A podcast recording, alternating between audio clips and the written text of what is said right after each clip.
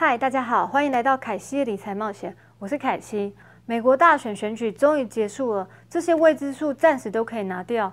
才刚选完，就有一个令全球举国欢腾，就是疫苗有好消息了。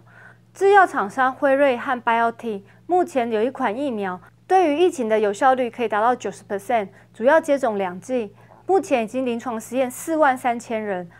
这两个月当中，目前没有发生什么重大的问题。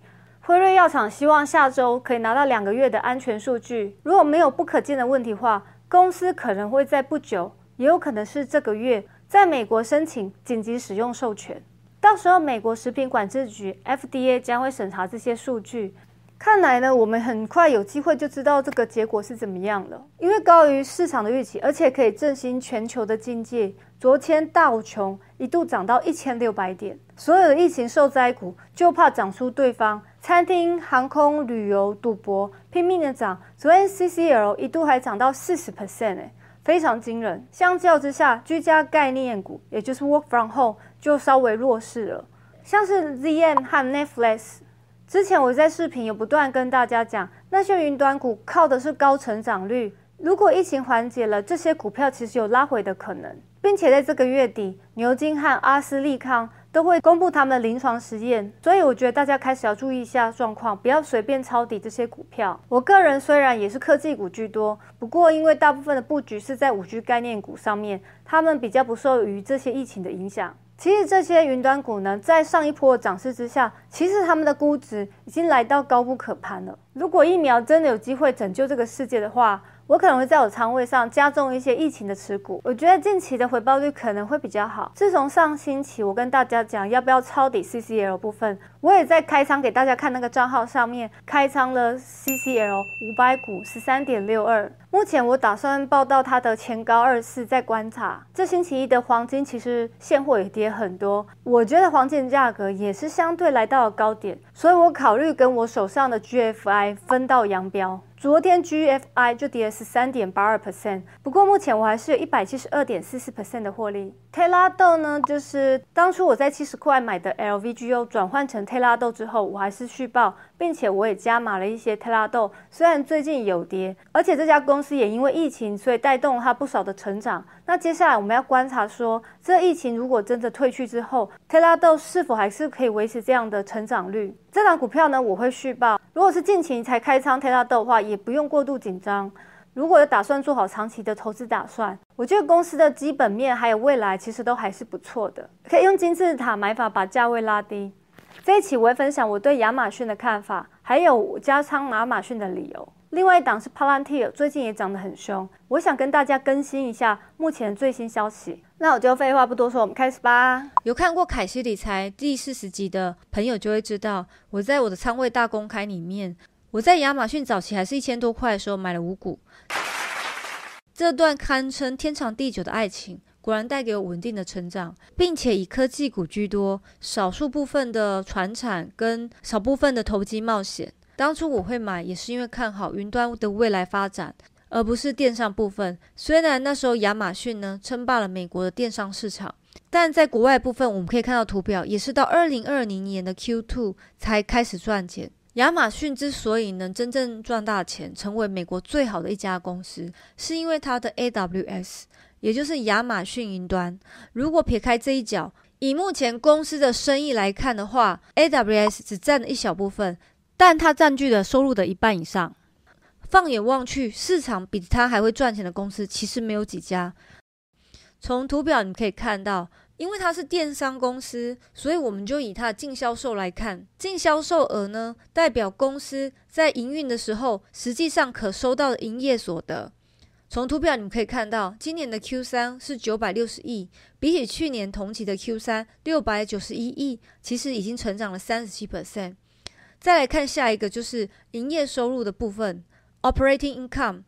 这个就是说，企业尚未扣除任何的成本和费用前的收入。我们可以看到，它年增长其实是逐年增加。从图形可以看到，今年的 Q 三是六十一亿，比起去年的 Q 三成长很多。这次再加仓，也是凯西觉得亚马逊在数字广告业务上，Amazon Advertising Platform，简称为 DSP，发展潜力空间很大。虽然目前在过去十年当中 Google 和 Facebook 占据了市场份额的六成以上，超过一半都被这两家公司给吃下。不过，我觉得呢，亚马逊有机会可以吞噬掉这两家公司的一些市场。从图表你们可以看到，专家四年预估 DSP 可以占市场四 percent，在二零一九年。但事实上，最新的统计图表来看，二零一九年已经达到了八点八 percent，有后来居上的可能，甚至和 Google、脸书达成三强鼎立的可能性。这到底是为什么呢？我们不妨来想象一下，大家上去 IG 跟 Facebook 究竟是在看什么？是去看八卦，还是一些有趣的图片，或者是看帅哥美女？看完呢，最多点个喜欢，甚至有的连点都不点。说到这呢，提醒大家还没帮我影片点喜欢的，麻烦一下，非常感谢大家。会去亚马逊平台逛的目的呢，很简单，就是想购物。所以假设你在亚马逊买一支李宗伟的球拍，接下来亚马逊就会把相关的羽球运动品广告推在你面前，但你不会拒绝去看，因为你可能还想买别的产品。而且货比三家不吃亏，所以你会很耐心的看完这个产品的广告。亚马逊在这个广告市场绝对有很大的利基，就是针对你个人的身份和偏好投其所爱，是一个很可怕的推坑手，一步步的推你落入买买买的深渊。这样来说，这边的广告商是不是有更大的获利机会？其实，Facebook 和 Google 可以有今天的格局，也是脱离不了广告带来的收益。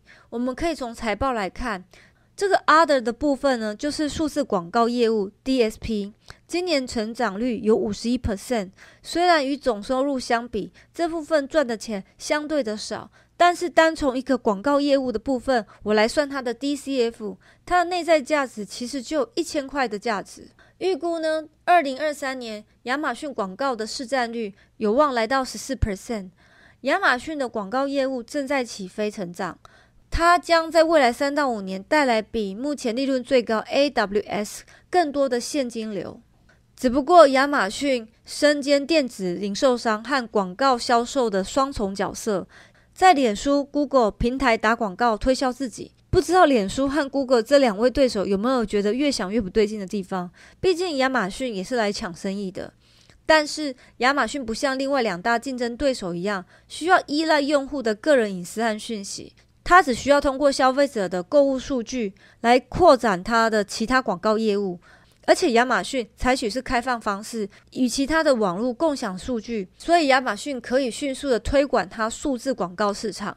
同时为自己本身的电子商务生态系统增加价值。数字广告市场预计将在二零二零年达到三千八百亿美金，并且在二零二三年超过五千亿美金，数字是很庞大的，大过美国整个云端服务的市场估值。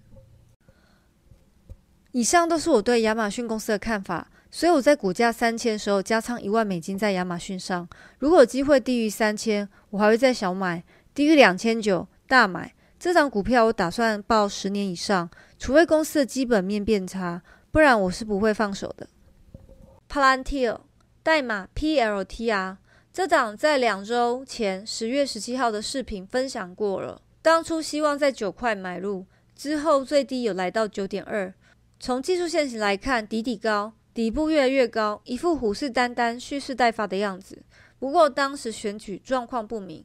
但是为了让大家可以追踪我开仓的户头，于是我十块左右也买进了三百股，买的并不多，因为原本是考虑在九块以下才会疯狂血拼。